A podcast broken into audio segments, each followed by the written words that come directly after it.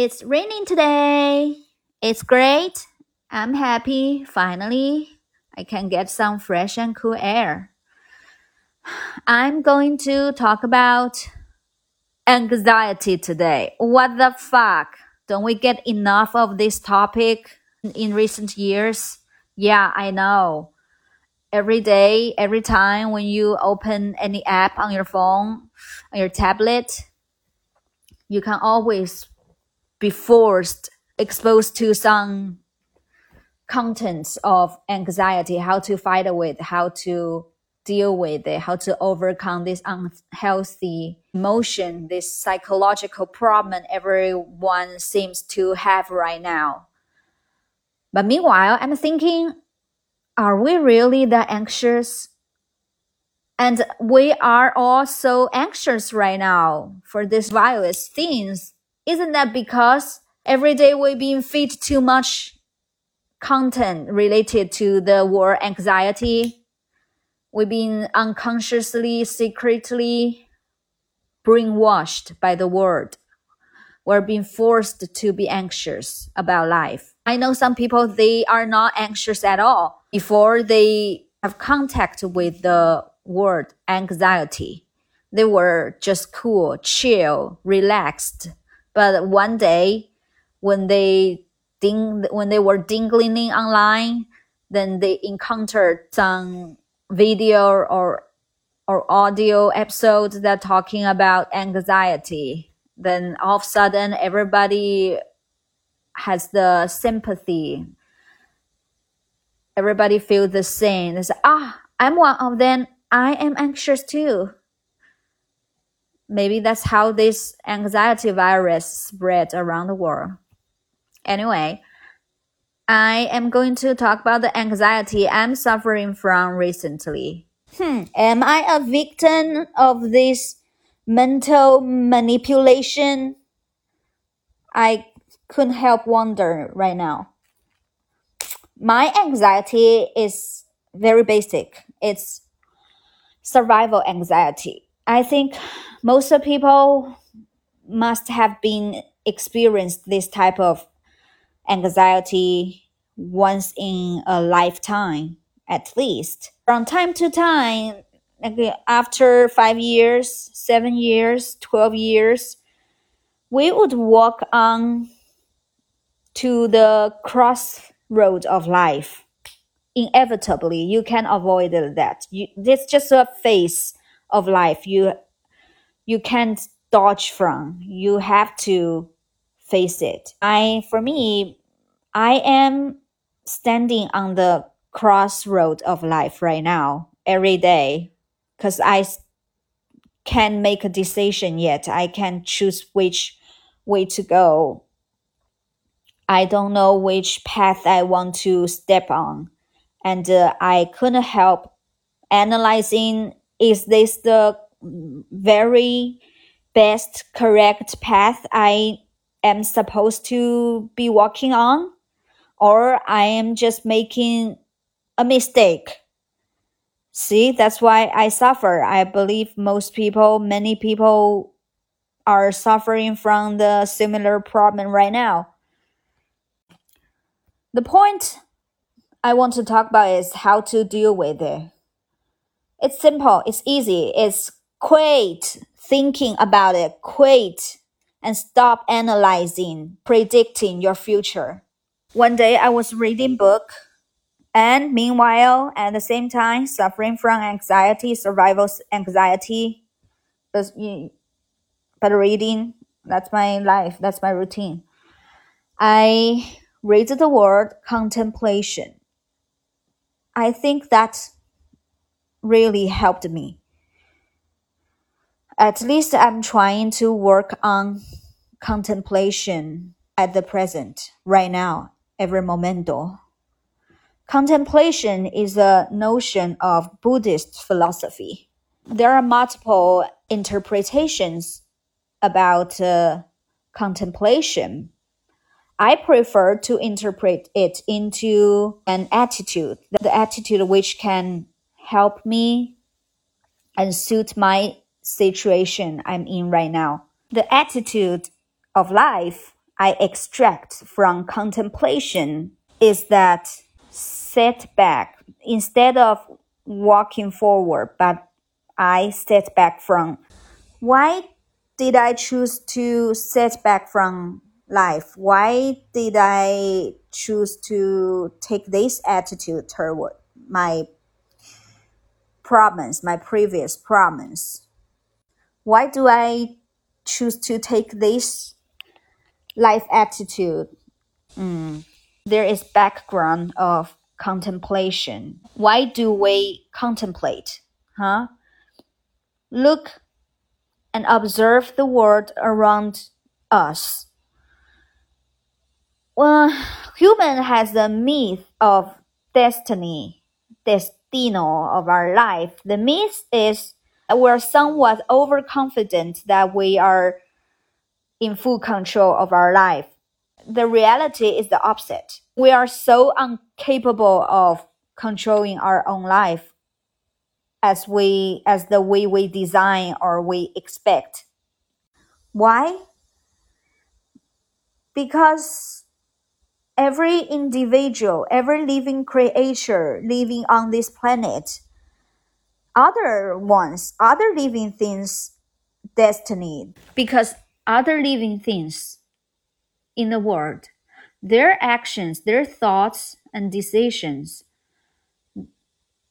and everything about them actually tangle with everything about us about individual's destiny tangle with another individual's destiny. We may uh, we always assume our life is isolated but it's not. Our life is the is a ser- is a consequence of a series actions taken by other people. Competition is a good example. I dream of to be a doctor, so I study hard. I put myself through the medical school. Then I keep fighting till the day I apply for a job in hospital. But meanwhile, some other people who are like me, they are they are pursuing this position too. The crucial factor whether I can get the job successfully is not me anymore.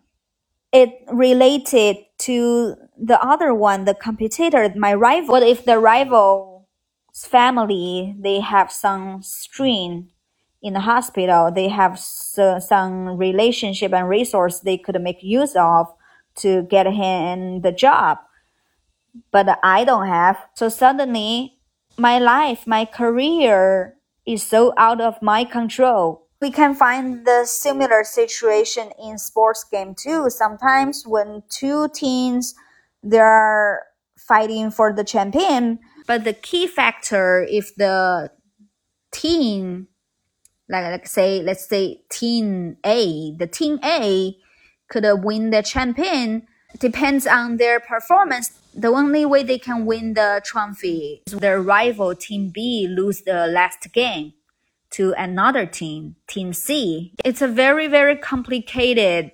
system that runs in a mysterious way. We could not figure out yet as human being. Standing on the crossroad of life means we are going through the individual transition phase. Contemplation means I decide not to make a choice right now. I decide to give up the final say right to the destiny. To the destiny, yeah, to the destino. I would be still, I would be patient. Contemplation doesn't mean I don't do shit anymore. I still do shit. I just don't thinking. I stop I stop predicting. But I still do my stuff. I do this thing I know I need to do for fulfilling my dream. I do things leisurely at my own pace. I'm waiting. I'm waiting uh timing. I'm waiting the moment that when it comes, I would just know it's the time. It's the time to go. It's the time to reach out. Stop looking for it. I think now because everyone is so anxious, everyone is in a rush on the journey of fulfilling their dreams. We are we're too impatient. How about we just pause and stop, be quiet for a while.